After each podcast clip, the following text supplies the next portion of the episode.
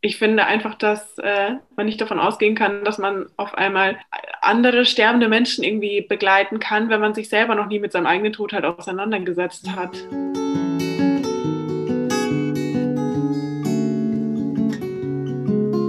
Wenn ich gehen muss, werde ich euch winken, allen, die mich suchen. Dort, wo ihr mich hört, dort werde ich rufen. Das Lebensende. Dein Podcast über das Lebensende. Ich bin Corinna und ich spreche über bedürfnisorientiert Sterben zulassen. Mein Ziel ist es, dass Sterben in Würde sein darf und wieder dahin rückt, wo es hingehört, in die Mitte der Gesellschaft. Wenn ich gehen muss, werde ich im Lachen sein, in Tränen und im Frieden. Dort, wo ihr mich fühlt, dort bin ich geblieben. Hallo und ganz herzlich willkommen zu einer neuen Episode des Lebensende Podcast. Ich freue mich sehr, dass du da bist. Ich freue mich sehr, dass du uns diesmal wieder zuhörst. Uns heute spreche ich mit Johanna. Johanna hat vor vielen Jahren angefangen, sich mit sterbenden Menschen zu begleiten und seitdem lässt sie diese Thematik rund um Sterben, Tod und Trauer nicht mehr los und irgendwann sagt sie selber, war sie müde von der ganzen Oberflächlichkeit und hat in ihrem Leben etwas verändert. Im ersten Teil der Episode erzählt Johanna ein bisschen davon, wie sie zu diesen Themen, äh, zu dieser Auseinandersetzung gekommen ist, erzählt ein bisschen von ihrem unglaublich spannenden und vielseitigen Lebensweg bis zu diesem Punkt, an dem sie jetzt steht. Ähm, zurzeit arbeitet sie als wissenschaftliche Mitarbeiterin an der Universität Regensburg und hat ganz maßgeblich den Studiengang Perimot Halle Wissenschaften mitentwickelt, promoviert gerade selber mit dem Schwerpunkt Patientenautonomie bei todkranken Kindern. Ja, und im zweiten Teil dieser Podcast-Episode berichtet sie uns ganz ausführlich über diesen besagten neuen Studiengang. Was steckt dahinter? Wer kann das studieren? Wie kann man das studieren? Und warum eigentlich? Ich freue mich sehr auf unseren Austausch heute und wünsche dir ganz viel Freude und viele Impulse beim Zuhören. Ja, ganz, ganz herzlich willkommen, Johanna. Ich freue mich sehr, ähm, dass du heute hier bist. Ja, ich freue mich auch. Schön. Ich würde gerne ähm, direkt einsteigen mit, äh, ja, du kommst eigentlich aus den Medien und aus dem Journalismus. Ähm, ganz, ganz anderer Bereich eigentlich als das Thema Tod und Sterben.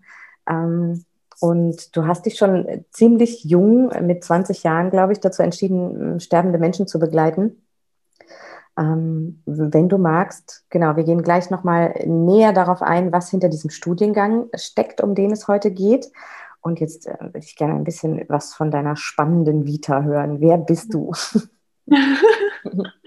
ähm, ja, stimmt schon. Ich glaube, es ist tatsächlich relativ ungewöhnlich, weil als ich dann mit 20 auf die Pali kam und gesagt habe, ja, ich würde gerne das ehrenamtlich ähm, machen, war dann auch oft so, ja, okay, und Sie sind dann Medizinstudentin oder oder Psychologie oder sowas. Und ich war so, nee, nee, ich mache, äh, ich studiere Medienmanagement. Und dann habe ich erstmal in viele verdutzte Gesichter geguckt. Aber letztendlich habe ich immer gedacht, so, das ist doch eigentlich egal, aus welchem Bereich man irgendwie kommt. Und ähm, ja, aber klar, also ich habe schon gemerkt, dass es, ähm, dass es einfach äh, schwierig war, beziehungsweise habe ich das lange Zeit auch gar nicht erzählt, was ich halt ehrenamtlich mache, weil ich einfach gemerkt habe, die Menschen können damit gar nicht so umgehen.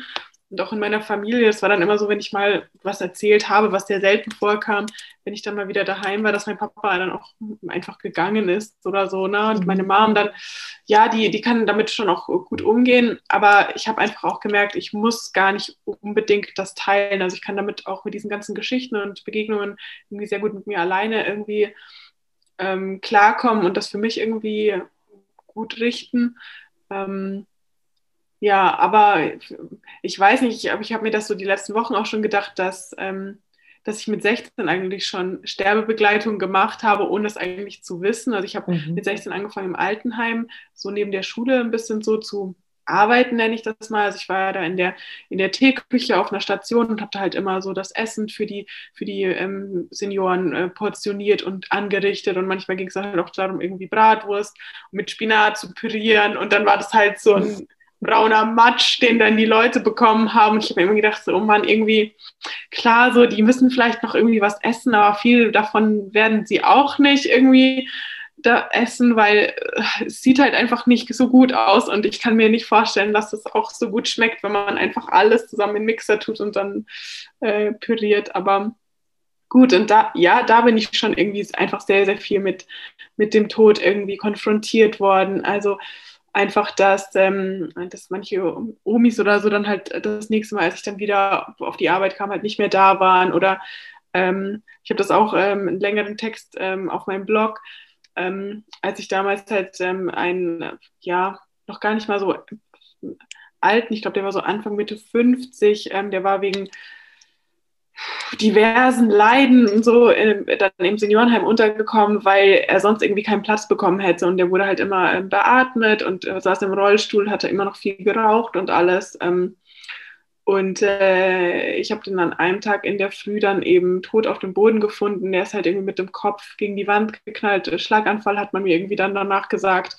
Und dann lag der halt in seiner Blutlache schon, schon die ganze Nacht. Ähm, und ich war halt die Erste, die ihn da so gefunden hat, ähm, mit meinem Frühstückstablett in der Hand und äh, war natürlich irgendwie total geschockt ähm, ich weiß jetzt nicht, ob das so traumatisch für mich war, aber das war so die erste knallharte Begegnung eigentlich mit dem Tod oder wie unschön das auch enden kann. Mhm.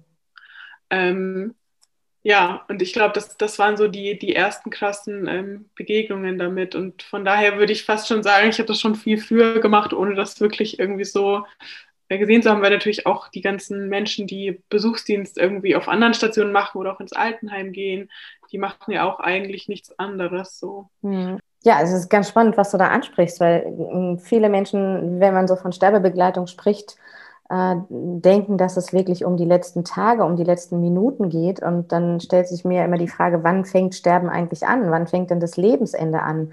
Und da kann man so weit nach vorne gehen und dann sind plötzlich Berufszweige betroffen, die sich selber häufig gar nicht als Sterbebegleiter sehen. Ne? Da sind äh, Physiotherapeuten äh, involviert in, in eine Therapie, die definitiv ähm, häufig das Lebensende kratzt oder Ergotherapeuten, Musiktherapeuten, Pädagogen.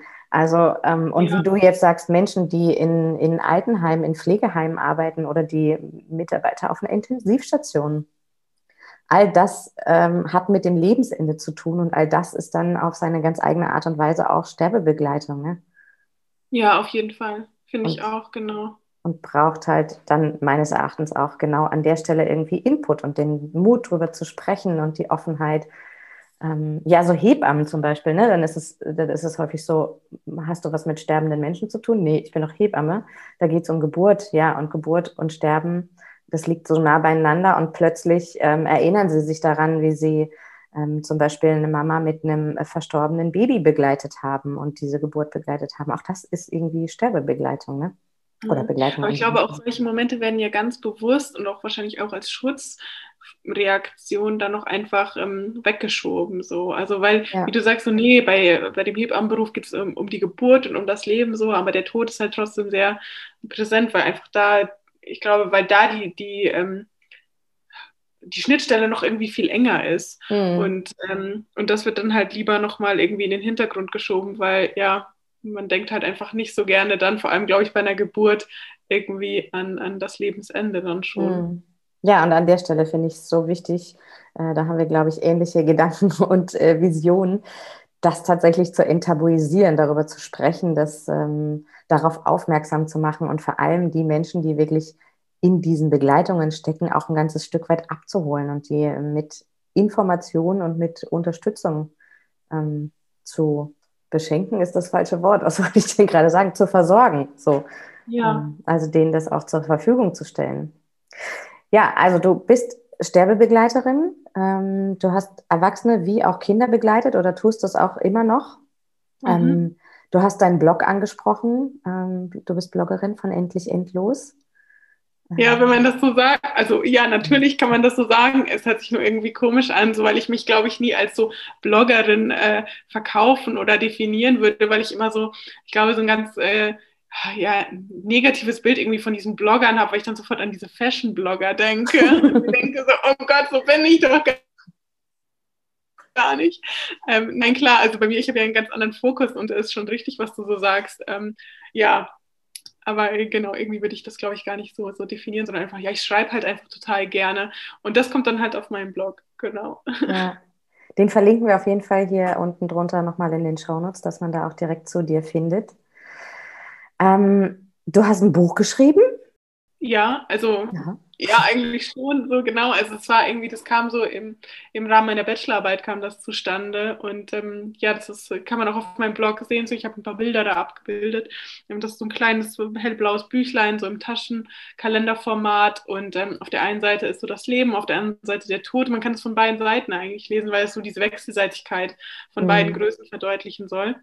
Und ähm, Genau, also wie gesagt, ich habe da noch keinen Verlag gefunden. Ich habe lange gesucht, aber ähm, ja, war noch nicht Zeit vielleicht. Ähm, und mhm. ähm, ist irgendwie ein großes Abenteuer. Das Leben ist ein ja, Abenteuer. Das glaube ja. ich, das glaube ich. Und was mich ganz, ganz besonders interessiert, ähm, wenn du darüber erzählen magst, ist, du hast ähm, in der Hospizarbeit in Südafrika ein Projekt mitgemacht.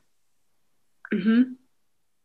Ja, das kam irgendwie alles so, das eine zu dem anderen, fand ich. Also ich habe ja dann neben meinem, äh, neben meinem Bachelor, habe ich auf der Pali ähm, mich engagiert und war da auch echt viel. Ähm, ich weiß nicht, wenn andere irgendwie Party machen waren, das hört sich jetzt vielleicht auch ein bisschen komisch an, aber ich glaube, jeder, äh, ja, ich bin da vielleicht anders, aber jeder ist irgendwie auch anders und ich bin da halt einfach so dieser hm, Leidenschaft irgendwie mehr nachgegangen. Ich war dann halt freitags immer da auf der Pali ähm, und manchmal auch wirklich so einen ganzen Arbeitstag, also so acht Stunden oder so auch manchmal, wenn einfach da Bedarf so da war. Und, ähm, und dann bin ich aber für meinen Master ja nach Hamburg gegangen und habe mich äh, da neben meinem Studium dann eben ausbilden lassen und habe dann Sarah kennengelernt, das kleine Mädchen mit Kinderdemenz.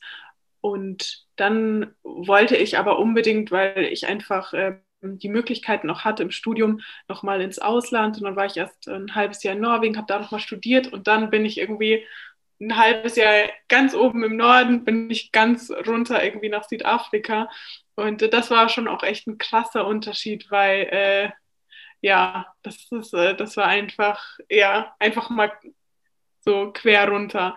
Und ähm, ja, genau, und da war ich dann eben die zwei Monate im Hospiz und habe da ähm, mich eingebracht. Äh, ja, was natürlich irgendwie nicht mit einem Hospiz jetzt auch hier in Deutschland äh, zu vergleichen ist, wobei die äh, Strukturen oder die gesundheitlichen Versorgungen schon auch echt sehr gut waren, weil das von einem, ähm, vom Pater Gerhard in, ähm, äh, ja, auch aufgebaut wurde und der hat lustigerweise auch vor ganz, ganz vielen Jahren äh, in Regensburg studiert und jetzt bin ich irgendwie auch in Regensburg gelandet. Also ich habe oft das Gefühl, so der, Schla der Kreis schließt sich irgendwie auch. Ähm, Genau, und der ist davor, war, ich glaube, 30 Jahre könnten das sein, 25, 30 Jahre, ähm, äh, dann äh, dorthin äh, versetzt worden. Ähm, und äh, ja, hat dann irgendwann, weil er gemerkt hat, die Not ist dort so groß, eben das Care Center aufgebaut. Und ähm, das beinhaltet jetzt nicht nur ein Hospiz, sondern daran angegliedert ist auch ein Kinderheim und, und, vor allem, weil dort in Mandeni, das ist in der Nähe von Durban, die höchste ähm, AIDS-Rate eigentlich auf der Welt herrscht, ähm, hat er da auch ähm, mitgeholfen, eben, ja, also AIDS-Medikamente auch ähm, zu verteilen, aufzuklären. Da können die Leute auch immer noch hin. Und dann gibt es eben auch noch jetzt einen Ambulanzwagen, der auch immer in die Elendsviertel rausfährt. Und ähm, ich so als, ja, ich nenne es jetzt doch mal Praktikantin, die zwar auch mit der Uni das Projekt hatte, ein Kommunikationskonzept für Social Media aufzubauen ähm, oder auch zu verbessern, ähm, durfte dann halt äh, tagsüber immer mit entweder im Hospiz sein oder im Kinderheim oder auch raus in die Elendsviertel. Und da war ich eigentlich ähm, am liebsten, weil man da einfach auch irgendwie sehr in Bewegung war und viel gesehen hat ähm, und einfach auch in Bereiche gekommen ist, wo Weiße niemals hinkommen. Mm. Und ich war mm. halt einfach immer natürlich mit den, äh, mit den Pflegekräften unterwegs und das sind halt Locals von dort und die, die, die sprechen die Sprache. Das Care Center hat sich halt so etabliert da, dass vor 25, 30 Jahren war da noch ganz viel Misstrauen und Argwohn und so und da, was wollen die denn und was will der denn eigentlich da und so, bis die dann irgendwann erkannt haben, okay, der will uns wirklich helfen und der tut uns was Gutes. Und da bekommen wir Arbeit, auch äh, Mahlzeiten, dreimal am Tag, was Richtiges zu essen. Äh, und das ist halt purer Luxus, wenn man auch sieht, wie viele Menschen dort eben wohnen und die haben wirklich ähm, nichts und ganz schlimme Wunden. Und ähm, ja, da fehlt es halt einfach an allem. Mhm. Und dann kommt man nach diesen zwei, drei Monaten wieder zurück und einfach nur an den Frankfurter Flughafen. Und ich habe gedacht, mein Kopf explodiert, weil das war einfach viel zu viel. So viele äh, Menschen. Aber ich glaube, was mich am meisten beschäftigt hat, war so diese mürrischen Gesichter und dieses Gehetze und äh, dieses, ja, ich bin die wichtigste Person hier und ich stemme mich mit meinen Ellenbogen gegen alle und äh, renne einfach durch. So und ähm, das ja war halt in Südafrika einfach ganz anders. Da war eine ganz andere Mentalität, alles auch viel entspannter und lockerer und ähm, auch die Menschen, oder das ist, glaube ich, vor allem das Interessante, dass die Menschen, die halt einfach nichts haben, dir trotzdem alles geben wollen, so. Und äh, die sind einfach so unglaublich ähm, gastfreundlich und so, das ist, ähm, das ist einfach nur krass. Ja. Und die, die Kultur, beziehungsweise ja, die Trauerkultur, die Sterbekultur ist einfach auch eine ganz, ganz andere. Ne? Ja. Ich habe eine Zeit lang in Westafrika verbracht und durfte da auch in einer kleinen Klinik mitarbeiten. Ähm, und was ich da ähm, erlebt habe, also mit den, mit den wenigsten, mit, mit wenigen Mitteln, wir haben irgendwie Infusionen aus Colaflaschen verabreicht, ähm, konnte da äh, für deren Verhältnisse unheimlich viel erreicht werden. Und dann, ähm, ja, dieser Umgang mit dem Tod, das hat mich damals unheimlich beeindruckt. Also die haben ähm, 24 Stunden gesungen für die verstorbenen Menschen und du hast diesen Gesang im ganzen Dorf gehört und es waren alle involviert, es waren Kinder involviert, es waren Jugendliche involviert, ähm, die Erwachsenen, die nahen Verwandten, die entfernten Verwandten. Das ist ähm, viel, viel anonymer bei uns in unserer Kultur, ähm, dieser Umgang damit. Ne? Und ich hatte auch einfach das Gefühl, dass damit weniger Angst tatsächlich davor herrscht. Ja, da wird dann, da würde nie gesagt werden, so, nee, also die Kinder können nicht mit auf die Beerdigung, die müssen wir schützen deswegen oder so. Da, mhm. da kommt einfach jeder dahin. Und ähm, ja, ne, die Beerdigungen, die waren größer gefeiert als jede Hochzeit, mhm. so mhm. ungefähr. Und ja. tagelang. Ähm, und äh, da wurde getrunken und gelacht und getanzt und klar gibt es auch die Klageweiber und so. Und dann denkst du dir erstmal so, oh, was ist denn da los? So, aber das gehört auch irgendwie einfach dazu. Das ist deren, deren Kultur. Und ähm, ja, bei uns ist dann immer so, ja, jeder zieht sich irgendwie schwarz an und ist ganz traurig und den Blick nach unten und ähm, bloß nichts sagen. Ähm, ja, und irgendwie so ein bisschen Freude oder irgendwas darf da auch gar nicht irgendwie anwesend sein. Und das finde ich, ähm, finde ich auch irgendwie echt schwierig. Und zum Glück, ähm, ja, verändert sich da gerade auch sehr, sehr viel. Mhm. Es gibt ein großes Umdenken, aber ja, ich glaube, das wird noch eine ganze Zeit dauern, ähm, bis wir da vielleicht auch so ein bisschen angenehmeren Umgang irgendwie mit dieser Thematik finden. Hm. Ja, und ich glaube, es darf auch echt seine Zeit dauern. Ne? Also ich kann irgendwie nicht mehr fremde Kulturen angucken und sagen, ah, die machen das so und jetzt übernehme ich das plötzlich und wir müssen es plötzlich auch, auch so machen. Ja.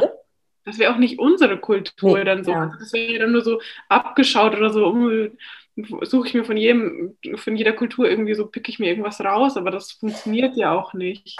Naja, und vor allen Dingen ist es auch einfach kein, ähm, kein Umgang, den man planen kann, ne? wo man irgendwie sagen kann, so und so machen wir das jetzt und dann funktioniert es, sondern das muss sich ja tatsächlich entwickeln zu unserem eigenen, zu meinem eigenen und ähm, ich muss da reinwachsen, damit ich das auch fühlen und leben kann. Ne? Ja. Ich kann das ja nicht irgendwie nach Lehrbuch machen. Nein, nein, das funktioniert nicht. Das stimmt.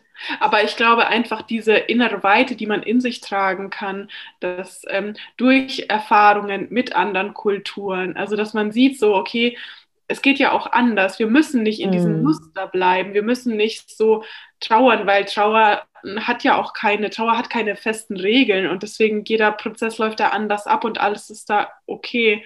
Und ich glaube, das ähm, müssen wir noch mehr verinnerlichen. Ähm, ja, und da können, können andere Kulturen und ähm, ja auch einfach sehr helfen und unterstützen. Mm, mm. Und was du vorhin gesagt hast, äh, fand ich auch ganz schön. Also der Gedanke, wenn ich offen damit umgehe, mit dem Sterben und dem Tod und der Trauer, dass dann plötzlich alles gut ist, das ist ja ähm, ein, ein Irrglaube. Und dann zu sehen, gerade in diesen Kulturen, dass der offene Umgang schlicht dazu führt, ähm, dass beides da sein darf. Also dass die Freude da sein darf, genauso wie die Trauer, dass die Trauer nicht verdrängt werden muss ähm, und auch Freude Platz hat. Also es bedeutet eben nicht, plötzlich sind alle nur noch ganz fröhlich, sondern es sind auch alle ziemlich oder viele Menschen ziemlich traurig darüber. Ja. Der Unterschied ist nur einfach, dass es Platz hat, dass es ja. sein darf. Ja, das stimmt, genau. Ja, dann ähm, kommen wir mal zum Kern hier. Immortale Wissenschaften, ein ganz neuer Studiengang, ein Masterstudiengang in Regensburg. Du bist ähm, ganz maßgeblich beteiligt an der Entwicklung und an der Umsetzung dieses Studiengangs. Ähm, magst du uns ein bisschen darüber erzählen? Ja, klar. Also ähm, es gibt aber auch irgendwie so viel darüber zu erzählen, dass ich manchmal dann gar nicht weiß, so, okay, wo fängt man da am besten an?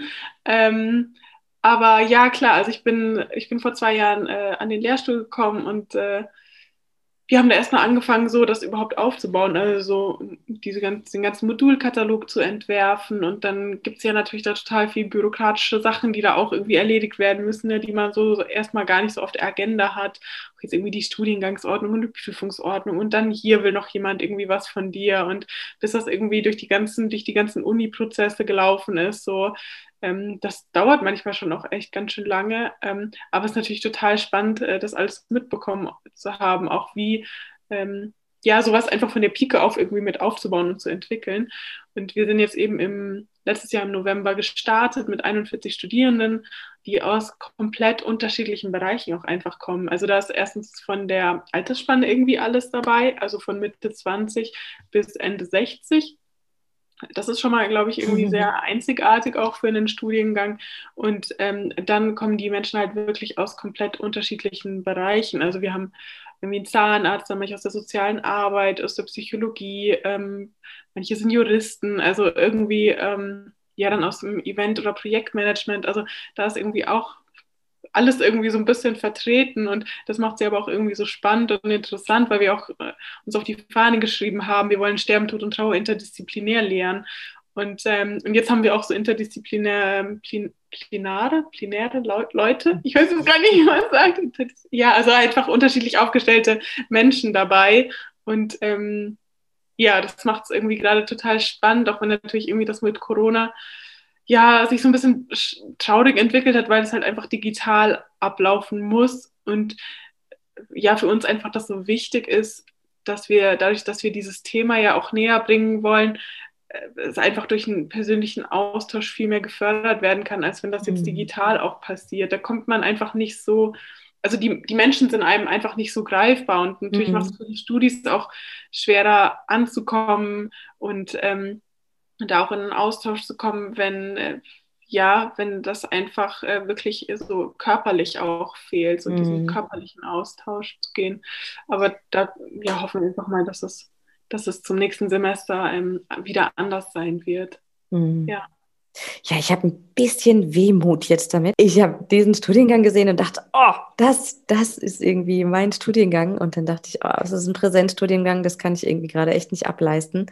Und wäre das ein Online-Studiengang, dann wäre ich sofort irgendwie dabei. Und jetzt läuft es online und ich denke, ah. Ja, ja, es hat also beides, so seine Vor- und ja. Nachteile halt. Ne? Ja. So viele Menschen sind so interessiert gewesen, haben gesagt, so, ey, ich wohne aber in Kiel oder weiß ich nicht wo, am ganz anderen Ende oder auch in der Schweiz oder Österreich oder so, das ist einfach zu weit weg, gibt es das nicht online. Und wir haben halt gesagt, das ist halt einfach so ein wichtiges Thema.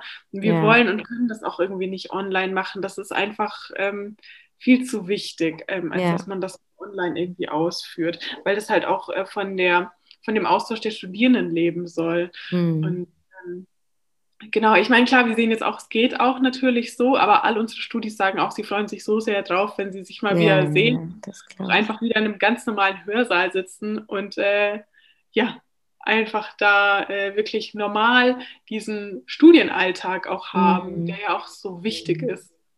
Ja. ja, sag uns doch mal, was steckt denn thematisch hinter perimortale Wissenschaften? Was was studiert man da? Ja, also perimortal ist ja auch ein Neologismus. Das Wort gibt es ja so gar nicht, aber das bedeutet eigentlich alles, was um den Tod herum passiert, sage ich mal grob gesagt. Und ähm, ja, mit dem Nachsatz Sterben, Tod und Trauer interdisziplinär wollen wir halt einfach da möglichst viele verschiedene Bereiche auch abdecken. Also wir sind zwar an der Fakultät für katholische Theologie, aber es sind nicht nur theologische Inhalte, denn wir haben, sage ich mal, auch ganz viel, ähm, viele Professoren ähm, und Professorinnen und Experten einfach von außerhalb. Also wir sind da echt in einem guten Kontakt eben zu den anderen Fakultäten, auch zur OTH. Also das ist die ähm, Hochschule nebendran. Ähm, auch mit, dem, äh, mit der Palliativstation oder mit dem Palliativmediziner, der da auch äh, sich einbringt, was ja natürlich auch irgendwie total wichtig ist. Mhm. Ähm, genau, also da ist dann auch ähm, zum Beispiel soziale Organisationen, äh, Sterben und Tod in Kunst und Medien, ähm, die Palliativmedizin, ähm, Trauer, Trauerbegleitung, Traueransprache. Da haben wir auch ein ganz tolles Ehepaar, das hier in Regensburg ansässig ist und die machen da ganz tolle Arbeit ähm, die haben halt natürlich so den ähm, Theorie-Background, aber arbeiten halt einfach schon ganz lange in Trauergruppen und leiten die, bilden auch aus. Also von daher ist auch eine gute Waage zwischen Theorie und Praxis auch mhm. immer dabei, weil wir wirklich nicht nur Theoretiker haben, sondern wir haben auch viele Praktiker. Mhm. Und ähm, wie gesagt, ich finde, der Tod ist halt einfach nicht theoretisch. Es muss halt auch irgendwie praktisch erlebbar sein oder werden. Also ich, ja, weil ich einfach auch merke, ich kann halt einfach viel damit äh, verbinden. Also wenn ich jetzt, glaube ich, nicht die Erfahrung hätte auf der Pali oder jetzt auch mit den ganzen Kinderbegleitungen, dann wäre das für das Thema Tod für mich halt einfach äh, so theoretisch abgespeist. Aber mhm. ja auch keinen persönlichen Bezug dazu. Und deswegen war uns das auch nochmal so wichtig, dass wir auch ein Praxissemester eben drin haben, wo sich aber auch Studierende ähm, ja eben nochmal auch neu orientieren können, wenn sie schon aus dem aus diesem Bereich irgendwie kommen oder für viele halt einfach eine komplett neue Möglichkeit jetzt auch ist, sich da also da halt einfach mal reinzuschnuppern in die Bereiche, mhm. egal ob das jetzt ein Hospiz ist oder ähm, bei einem Bestatter, es kann auch irgendwie eine Werbeagentur sein, die sich auf weiß ich nicht, Sargdesign spezialisiert hat. Oder ich habe mhm. keine Ahnung. Also da sind wir total offen oder halt auch ins Ausland zu gehen und dann, wie ich zum Beispiel, dann in dem Hospiz irgendwo in, weiß ich nicht, ähm, ja, Südafrika, Mexiko, es wird ja überall auf der Welt noch andere Hospize geben und äh, klar, da ja, unterstützen wir auch einfach.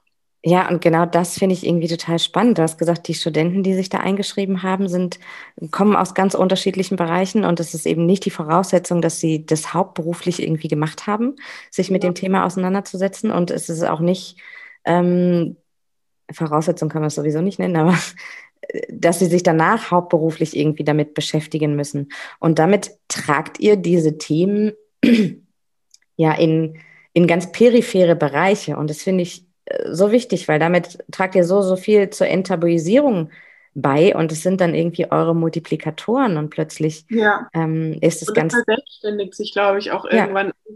weil wir jetzt auch schon merken, okay, es ist auch Interesse von anderen Unis oder Hochschulen, die sagen, oh, das ist ja cool, so machen wir vielleicht auch, bauen wir auch sowas auf und das ist ja genau äh, auch irgendwie der Anreiz, so eine, eine Uni fängt an und dann genau, explodiert ja. das halt. Und ich sag mal, du kannst ja alles studieren jeden Scheiß irgendwie so, denke ich mir so, wo, ich, wo man sich manchmal vielleicht denkt, so, wieso soll man das denn jetzt studieren? So, aber man kann alles studieren und irgendwie gab es bis letztes Jahr keine Möglichkeit, so ein existenzielles Thema irgendwie mhm. komplett ähm, zu durchleuchten und so. Und deswegen, also ja, es ist, glaube ich, jetzt auch einfach mal wirklich an der Zeit gewesen, dass sowas auch mal jetzt äh, zustande kommt.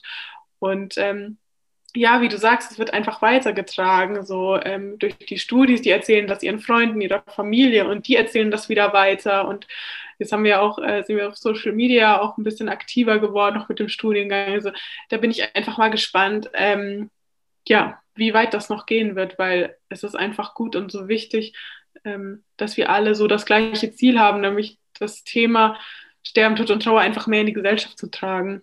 Hm.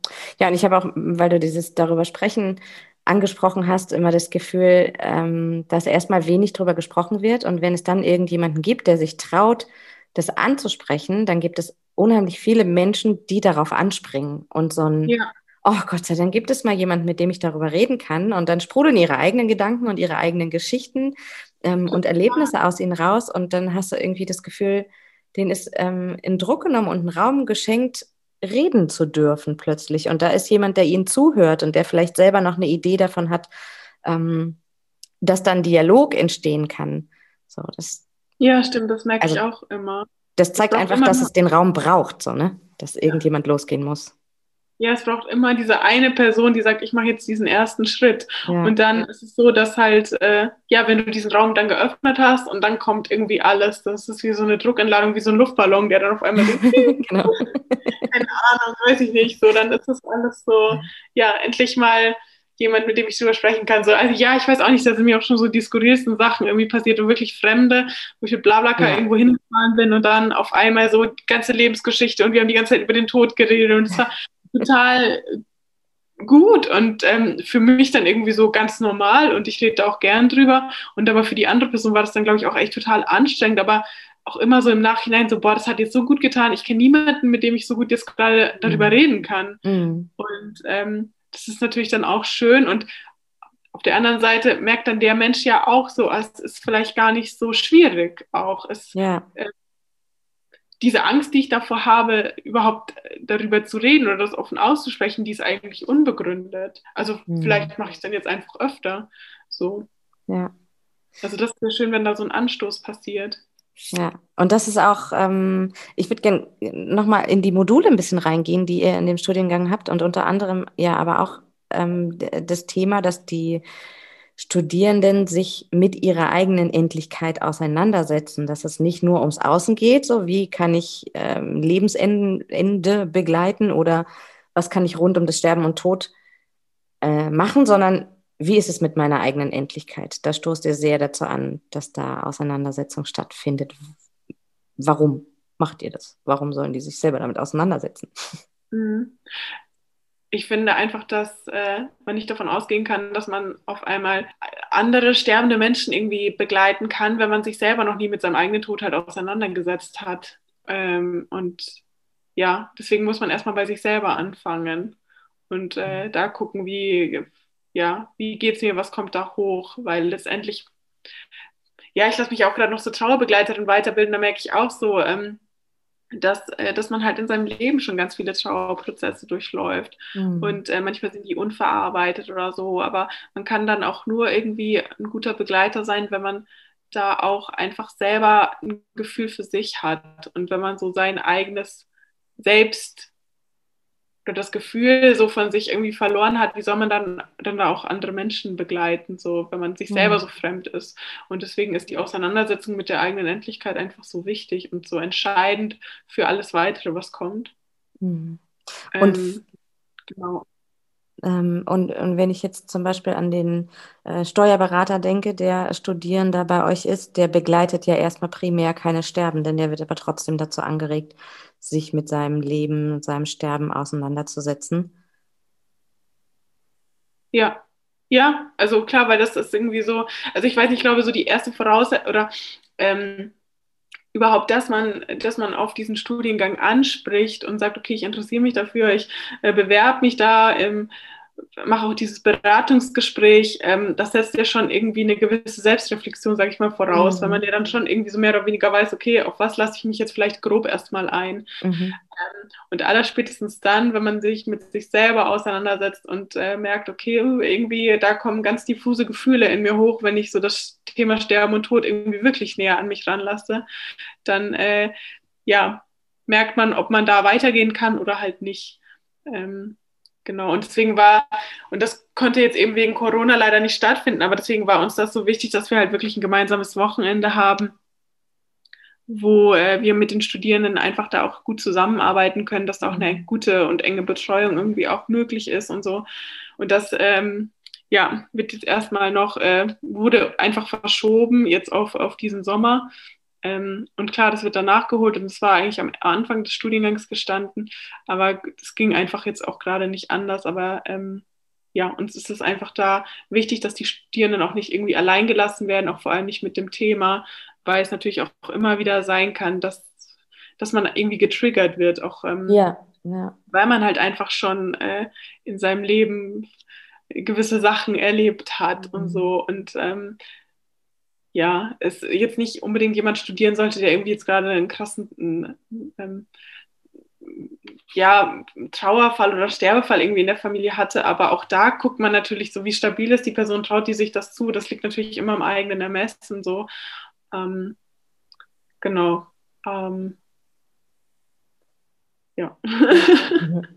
ja, was mir gerade dazu auf jeden Fall noch für ein Gedanke kam, ist, dass die, die Auseinandersetzung damit ähm, auf jeden Fall auch das, das eigene Leben, was man führt, beeinflusst. Also ähm, häufig ist die Angst davor, was passiert dann, wenn ich ähm, mich mit Sterben und Tod auseinandersetze und wie schlimm ist es dann? Und mir zum Beispiel wird auch manchmal die Frage gestellt, puh, ist es nicht total traurig, ständig sich jeden Tag äh, mit diesem Thema zu befassen? Und ich habe auch ähm, von dir darüber gelesen, ähm, das hat mich sehr abgeholt, so, so die Worte, es bereichert mein Leben, es mhm. verändert meine Einstellung zum Leben und dann auch wieder ähm, um den Bogen zu den Studierenden zu tragen, ne? auch wenn sie gerade kein anderes Lebensende begleiten. Es macht was mit ihrem eigenen Leben, mit ihrem Blick darauf ähm, und mit der Qualität. Also ich habe auch das Gefühl von, es bereichert unheimlich. Ja, ja wie gesagt, und Genau, also jetzt zum Beispiel jemand, der mit irgendwie knapp 70 irgendwie da nochmal studiert, natürlich, da ist das nicht irgendwie für irgendwelche beruflichen Chancen gedacht, ja. sondern einfach auch für die persönliche Weiterentwicklung oder ja, einfach ja, Auseinandersetzung auch mit sich selber. Also man kann es vielleicht auch fast als ein bisschen Art irgendwie Persönlichkeitscoaching mhm. sehen oder so manche. Also je nachdem, wie man das irgendwie aufgreifen möchte für sich, so da ist das ja jedem selber überlassen. Ähm, Genau, aber man muss es ja auch gar nicht irgendwie in seinem Beruf dann irgendwie weiterführen. Also jemand, der dann trotzdem sagt, oh, ich möchte lieber beim Finanzamt irgendwie weiterarbeiten, dann ist das ja auch total okay.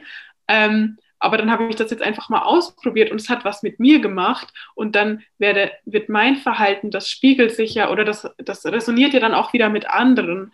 Oder beziehungsweise ich glaube halt auch, dass wenn ich vorne stehe und meinen, meinen Studis dann irgendwas erzähle, so dann schwingt ja trotzdem auch meine Erfahrung mit der wirklichen Begegnung mit Sterbenden auch da mhm.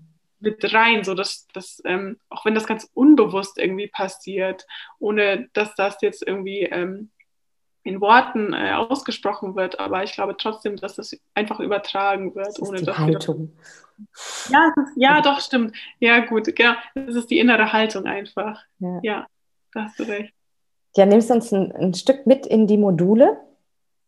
Ja.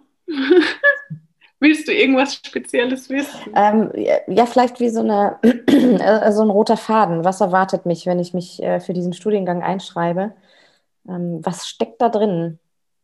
Ja, also klar, erstmal sind natürlich alle herzlich dazu eingeladen, erstmal auf die, auch, auf die Seite irgendwie zu kommen, sich den Modulkatalog auch nochmal in Ruhe ähm, anzuschauen. Wir haben ja insgesamt vier Semester und ähm, in den ersten zwei Semestern sind das irgendwie so Basics aus allen möglichen äh, Disziplinen, sage ich mal. Im dritten Semester ist es dann das, das äh, hauptsächlich auch so das Praxissemester. und im vierten. Darf ich da nochmal kurz stoppen? Ja. Äh, alle möglichen Disziplinen. Magst du es einmal irgendwie kurz anreißen? Um was okay, für okay. Disziplinen? Ich wäre nochmal so, so ganz durchgegangen, oh. aber ich kann die ersten zwei nochmal. Genau, also ja, wie gesagt, ähm, in, in den ersten ähm, beiden äh, geht es, ja, es ist viel so ähm, also wie gesagt, um nochmal darauf zurückzukommen, ist es auch natürlich ein Stück weit auch Theologie dabei. Das gehört mhm. einfach dazu. Das ist ja auch wichtig, weil die Kirche hat da ja auch einen, einen großen Part oder spielt einen großen Part irgendwie mit.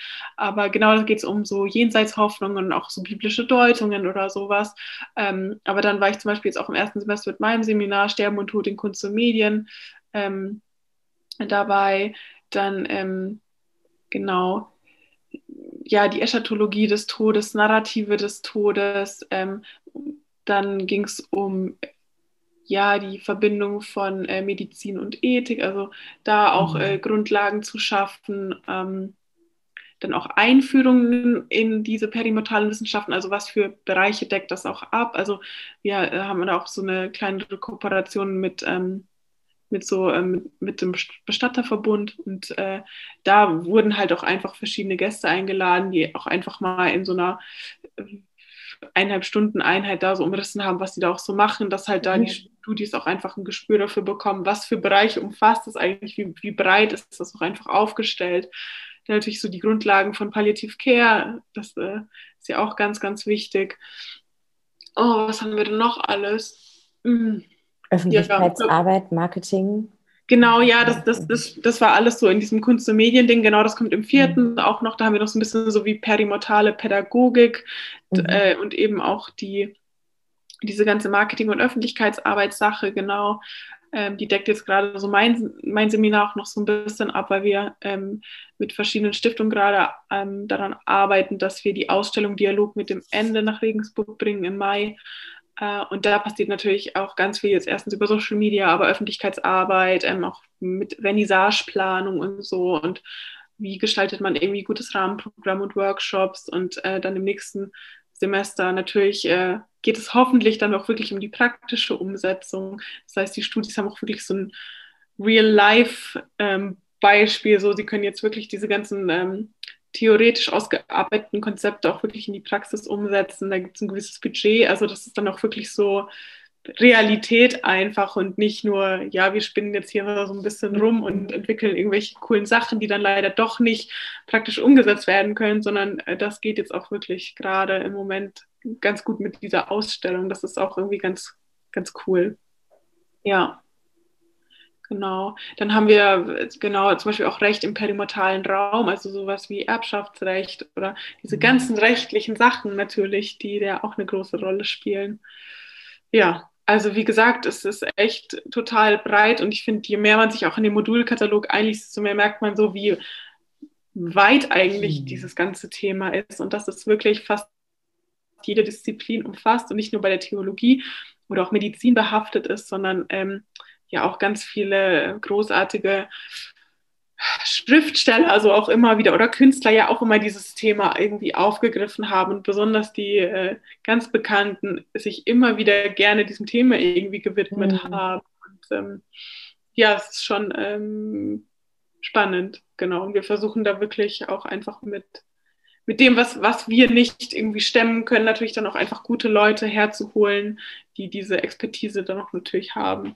Ja, ja, ihr habt einiges auch an, ich weiß nicht, nennt man das dann Gastdozenten oder?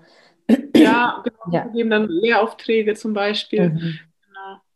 Ja. ja. Um das bunt zu gestalten. Und was ich total wichtig und, und, und spannend finde, dann den, ähm, die Überleitung in Kindergärten und Schulen, also in die Pädagogik, was du vorhin irgendwie mhm. angesprochen mhm. hast, ne? dass irgendwie da tatsächlich auch ein, ein Anfang stattfinden kann, dass, dass Pädagogen geschult sind. Wie ja. gehe ich mit dem Tod um, wenn der ähm, uns hier im Kindergarten oder in der Schule trifft, wenn ein Kind seinen Elternteil verliert oder wenn auch ein Kind ein Geschwisterkind verliert oder tatsächlich eins der ähm, Kinder, die in, diesem, in dieser Kindergartengruppe sind, äh, verstirbt. Und ja, da darf es irgendwie anfangen. Und, und ich finde es unheimlich toll, dass ihr da so, so viel Herzblut reinsteckt und euch diesem Thema widmet, so breit gefächert.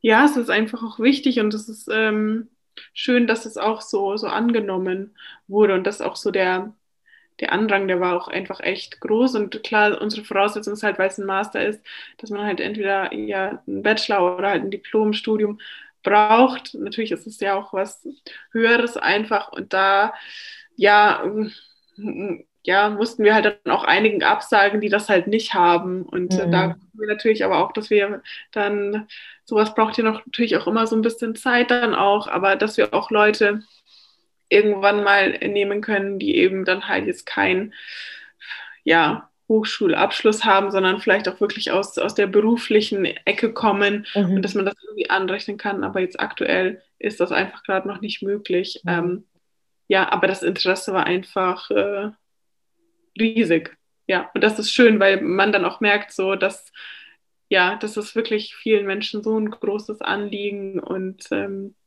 ja, ich weiß nicht, ob man das dann immer so unterschreiben könnte, dass der Tod so ein großes Tabu ist, weil wirklich sich gerade so viel auch tut. Und manchmal denke ich mir, oh ja, definitiv ist er noch ein riesiges Tabu. Und manchmal denke ich mir dann auch, naja, also es ist auf jeden Fall irgendwie schon ein bisschen besser geworden, weil so mhm. viele Menschen an so vielen verschiedenen Ecken und Enden äh, daran arbeiten, dass es, äh, dass es einfach ein bisschen besser wird und dass offener ja. darüber gesprochen wird. Ja, ja, ich finde auch, es kriegt, es, es rückt ein bisschen aus der Nische raus. So. Ja. Ja. Total. Ähm, kannst du sagen, jetzt haben wir schon einiges dazu angesprochen, aber ähm, kannst du tatsächlich sagen, was sind deine Ziele, was sind deine Visionen für diesen Studiengang? Groß gedacht. Groß gedacht. Ähm, Finde ich schwierig. Also ich, ich glaube, das wird sich ähm, stetig weiter irgendwie entwickeln und äh, ich meine, wir sind mit 41 Studierenden gestartet. Das ist für einen Master auch einfach richtig, richtig viel und richtig gut. Ähm, und ich könnte mir schon vorstellen, dass das irgendwie die nächsten Jahre noch ein bisschen größer werden könnte. Aber was so mein, glaube ich, mein Anliegen ist, dass, ähm, dass das Anklang findet, auch dass andere Leute an anderen Universitäten sagen, hey, das ist cool, das machen wir auch. Und ähm, dass es wirklich auch äh, an verschiedenen äh, Fakultäten angesiedelt ist. Also jetzt vielleicht mal an, bei einer Soziologie oder bei der Philosophie oder Kulturwissenschaften oder so. Und mhm. dass da so ein ähnlicher ähm, Schwerpunkt da eben auch gesetzt wird mit einem Studiengang. Mhm. Das finde ich irgendwie, das finde ich schön. Ja, und im Moment habt ihr ja tatsächlich euer Alleinstellungsmerkmal. Ne? Ihr seid irgendwie die Ersten, ja. die damit gestartet sind. Und dann, ja. dann finde ich es auch total schön, ähm, so von dir zu hören, dass es tatsächlich dein Wunsch ist, dass das woanders auch an die Unis kommt und ähm, ja, weil wie blöd wäre das denn, wenn ich jetzt sage, nee, wir haben jetzt das Alleinstellungsmerkmal und da möchten wir jetzt auch so die ganze Zeit jetzt im über so stehen. Das wäre total dumm einfach nur, weil ich mir denke, darum geht es nicht. So, wir arbeiten doch alle mit dem gleichen Ziel, dass wir den Tod so aus der Nische holen wollen. Das machen wir nicht, wenn wir sagen, ja, Edge Badge, wir wollen jetzt aber alleine äh, mm. hier eine Uni sein, die diesen Studiengang irgendwie hat, weil das, mm. das wäre ziemlich, ziemlich ähm, engstirnig, finde ich. Naja, und letztlich ist ja dann einfach auch der Zugang für Menschen, die jetzt gesagt haben, oh, ich würde das gerne machen, aber es ist zu weit weg für mich, äh, die bekommen dann einfach. Ja, zum Beispiel, genau. Heranzugehen und dann wird es sich streuen und streuen und streuen. genau. Ja, das ist ja. so der, das ist so der Gedanke. Ja. Ja, schön. Ich danke dir für deine Zeit und äh, für deine Gedanken, die du dir mit uns geteilt hast, dass du ein bisschen was mitgegeben hast. Ich werde ähm, die, die Links zu eurem Studiengang, zu deinem Blog äh, auf jeden Fall hier nochmal drunter setzen, dass das zu finden ist in den Show Notes und die Leute zu euch finden. Ja, sehr schön. So, ihr Lieben, vielen, vielen lieben Dank fürs Zuhören. Ich hoffe, ihr konntet euch ein bisschen was für euch ganz persönlich und vielleicht auch für eure Arbeit aus diesem Gespräch mitnehmen. Jetzt möchte ich noch einmal auf unseren Workshop am 10.04., wenn Menschen sterben, hinweisen. Wir werden uns ganz ausführlich vor allem mit den Prozessen, mit den Veränderungsprozessen, die ein Betroffener durchlebt, die auch die ähm, Zugehörigen und die Begleitenden durchleben, auseinandersetzen und austauschen. Ich würde mich sehr freuen, wenn du dabei bist und wenn du noch mehr Informationen brauchst, wenn du den Weg zur Buchung suchst, dann schau doch ganz gerne in die Show Notes. Dort wirst du fündig. Bis zum nächsten Lebensende.